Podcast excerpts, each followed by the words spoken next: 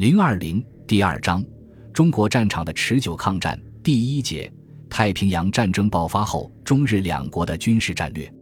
一、受制于南进的日本对华战略。日本决定南进发动太平洋战争后，其在中国战场的战略面临着重新调整的选择。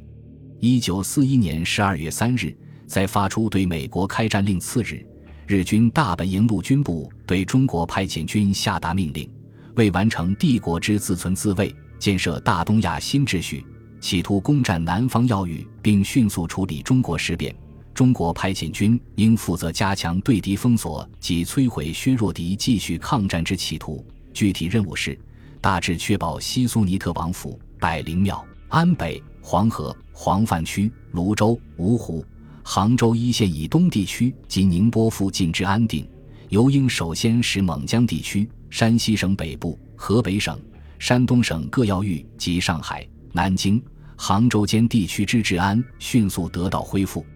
确保越州至长江下游之交通，以武汉三镇及九江为根据地，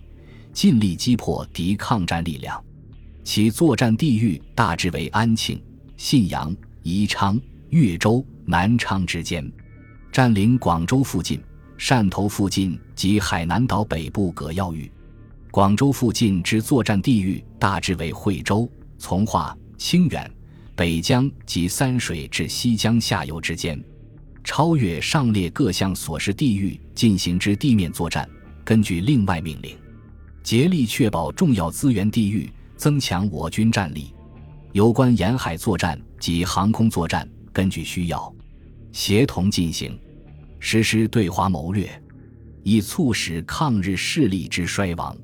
作战需要时，可在靠近满华边境的热河省内地域暂时派遣一支部队。自1938年武汉会战结束，中日战争进入相持阶段后，日军一再避免扩大战线，以求首先解决所谓的中国问题。在决定南进并从中国战场抽调兵力支援南方作战后，日军在华北。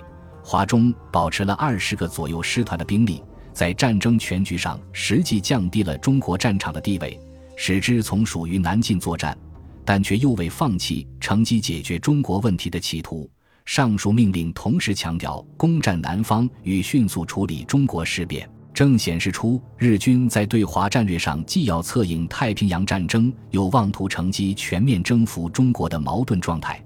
这是日军无法制定突破使蒋政权屈服的自主具体方案。另一方面，日军大本营也根据战况变化，强调对在华占领区重要资源的掠夺，只是中国派遣军在我占领区内适当构成切断线，严禁物资流通；在我占领区内主要城市严格取缔物资对敌外流，确保我占领区内重要资源地区使之便于开发及取得。并加强军就地自己的方针，积极取得利用占领区内外之资源，尽力增强我之战力，以达到以战养战的目的。太平洋战争初期，日军在与美英作战中频频得手，进展顺利，因此并未着手解决对华战略的内在矛盾，制定出明确的作战方针。十二月二十四日。大本营与政府联络会议就太平洋战争后的对华局势作出决定，利用形势发展，尤其是作战成果，抓住有利时机，促使重庆政权屈服。该决定提出，首先设置对重庆的谍报路线，查明重庆方面的动向；其次是通过太平洋战争的战果及施加压力，促使重庆方面的动摇，适时由谍报工作转为屈服工作。同时又提出对重庆工作不宜操之过急，这一决定仍显示了日本既想乘太平洋作战迫使国民政府屈服，而又无法以武力达到这一目的的困境。日本驻中国派遣军司令田俊六接到该决定后，认为这是一个毫无具体内容、不得要领的指示。一九四二年初，日本对华战略仍举棋不定。日本政府和军方中有一部分人认为，当前是卢沟桥事变以来从未有过的处理对华问题的绝好机会，主张尝试迅速解决中国问题。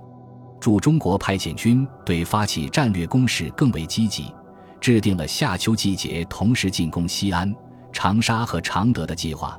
企图以军事手段对重庆施加压力，一举解决中国问题。但是，由于对美，因开战后日军已从中国战场抽出相当兵力，要用武力解决中国问题已显捉襟见肘，力不从心。而至一九四二年三月。日军在太平洋战场上的进攻势头也已成强弩之末。此外，此时制约日本在华战略的另一重要因素是北方的苏联。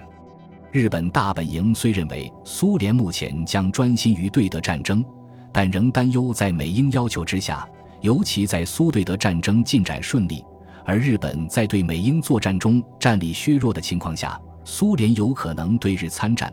这也使他对在华采取大规模攻势作战不敢贸然作出决定，对驻中国派遣军的计划未作正面回答。三月上旬，在大本营与政府的联络会议上，外务大臣对军方未能以武力一举解决中国问题表示不满，责问难道在军事上毫无办法？军方代表参谋次长答称，如单纯考虑中国，在军事上未必有所不能，但是。既有北方，又有南方。如从全面考虑，大概就会理解那是不可能的。所谓进攻到重庆，实际是做不到的。三月中旬，日本陆军统帅部拟定的今后的作战指导纲要，更是反映了对华战略受制于整个战局的状况。该纲要对日军在华战略提出两种选择：在全局形势，特别在对苏形势许可时，以利用大东亚战争之成果。断然向处理中国事变迈进，企图迅速予以解决。在各种形势，特别是北方形势不许可时，即大致停止目前态势，而加强若干压迫，在长期内期待重庆政权之屈服。在第一种情况下，从其他方面调用若干兵团，与在华师团共同进行稍大规模之作战，作战目的为歼灭敌之中央军。或攻占对重庆政权能构成直接威胁的战略要地，或策划使敌各军分崩离析，而重庆政权愈加失掉统治力。在第二种情况下，对占领地区内部，应努力确保治安和加强经济建设，同时对外部依靠彻底封锁、政略谋略兼施，加强经济压迫，以促使重庆政权之衰亡或分裂。究竟是迅速解决还是长期作战？这一上奏天皇的纲要表示，将考虑与全局形势之关系后再做决定。四月十六日，日本大本营对中国派遣军下达了一份有关对华作战的通知。该通知判断，中国国民政府目前的战略是对内谋求加强长期持久战的态势，对外则促使美英加强关心东亚，并策划拉拢苏联。因此，不能期待蒋政权的急速屈服。在此情况下，日本在华战略仍应始终坚持积极的精神，竭尽一切手段向促使蒋政权之屈服迈进。但在作战上要做极为慎重的考虑。对于进行大规模作战是否真能收到解决事变的效果，则必须经过充分研究后决定。该通知还指出，在中国当前形势下，考虑无论为了迅速解决事变，或为了应付长期战争，彻底解决治安问题极为重要。目前正在进行的清乡工作大有希望。这一通知一方面强调竭尽一切手段促使中国屈服，一方面又表示对大规模作战要慎重考虑，表明日本对华战略仍难以找到一平衡点。五月上旬，日军结束缅甸战事。而在这之前的四月十八日，美国空军首次空袭东京。在此情况下，日本大本营考虑对国民政府发起攻势作战，并于五月中旬通知中国派遣军制定作战计划。六月上旬，日军在中途岛之战中失败，太平洋战争开战以来的攻势被粉碎。面对不利的战局，大本营急于摆脱被动局面，更强调在华采取攻势。要求中国派遣军积极准备对西安和四川进行作战，加强对国民政府施压，以达到促使国民政府屈服、崩溃或分裂的目的。但日军内部对此仍有不同看法，有的对此计划反应冷淡，有的认为最好在南方作战告一段落后，全力以赴进行此项作战。此后，围绕着究竟是否要在中国采取攻势，发动对西安和四川的作战，日军内部有各种讨论。八月十五日，经东条英机裁决，日军决定于次年二月前后发动对四川的作战。八月二十五日，大本营陆军部制定。根据目前形势，陆军的作战准备规定，当前日军的作战战略是：在太平洋方面，关键在于加强防守南方现有占领地域，遏制敌反攻企图；即在中途岛之战攻势被遏制后，在太平洋方面取守时，在北方对苏方面按既定方针加强警戒，力求保持安密；而在中国和印度洋方面则取攻势。大本营陆军部对中国战场的判断是：如严重打击重庆政权抗战重要支柱的中央军，进攻其保有整个军需生产力约二分之一、最大的物资补充来源地，而且兼有美英空军基地的四川，摧毁重庆政权的根据地并予以占领，则有极大可能使敌屈服；即使蒋政权不屈服，也将名存实亡。有利于促进中国事变的解决，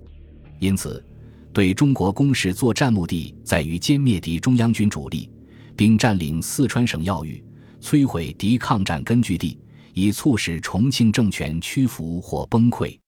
为此，日军准备组织十六个师团，在一九四三年春从山西南部和宜昌发起进攻。这一决定在形式上结束了太平洋战争开战以来日军在对华战略上攻守不定的状况，确定了采取攻势的作战方针。但日军的这一决定是在太平洋战场受挫的情况下做出的，实际上并没有解决其战线拉长后在华兵力不敷的问题。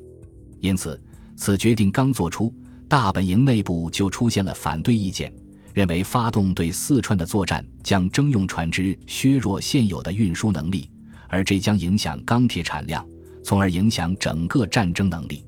海军方面也坚持主张以对美作战为中心，对华作战处于从属地位。此时，日军在太平洋上的战况继续恶化，物资供应、船只运输等压力更大。九月二十五日，日本大本营政府联络会议制定。今后应采取之战争指导大纲，决定帝国于今明年内以决定占据大势为目标，摧毁美英之攻势，并迅速确立必胜的战略态势。大致以昭和十九年中期为目标，继续确立对付美英进攻之战略态势，随时捕捉及摧毁敌之反攻战力。该大纲规定的对华战略是：对重庆继续施加强大压力。特别是遏制从中国大陆起飞对我本土的空袭与对海上交通的破坏，同时伺机谋求迅速解决中国问题。这一战争指导大纲实际上放弃了大本营陆军部制定的在华采取攻势作战的方针。十一月初，大本营通知中国派遣军停止对四川攻势作战的准备。并明确指出，今后对华作战在于确立最小限度的地面上及航空战略上的优势地位，并且还要抽调、转调、改编驻华兵力。太平洋战争爆发后的一年时间内，日军对华战略一直在攻守之间摇摆，难以决定明确的方针。由于开战之初对美英作战的顺利，以及后来为了扭转不利战局。对华采取攻势作战的主张一度颇为高涨，但终因作战重心在太平洋战场，中国战场在日本战略全局中处于从属地位，最后不得不在华采取守势战略。这一守势战略使日军从太平洋战争爆发至一九四四年初未能在正面战场发动全局性的持续的战略攻势，而只有局部性的短暂的战役攻势。本集播放完毕，感谢您的收听，喜欢请订阅加关注，主页有更多精彩内容。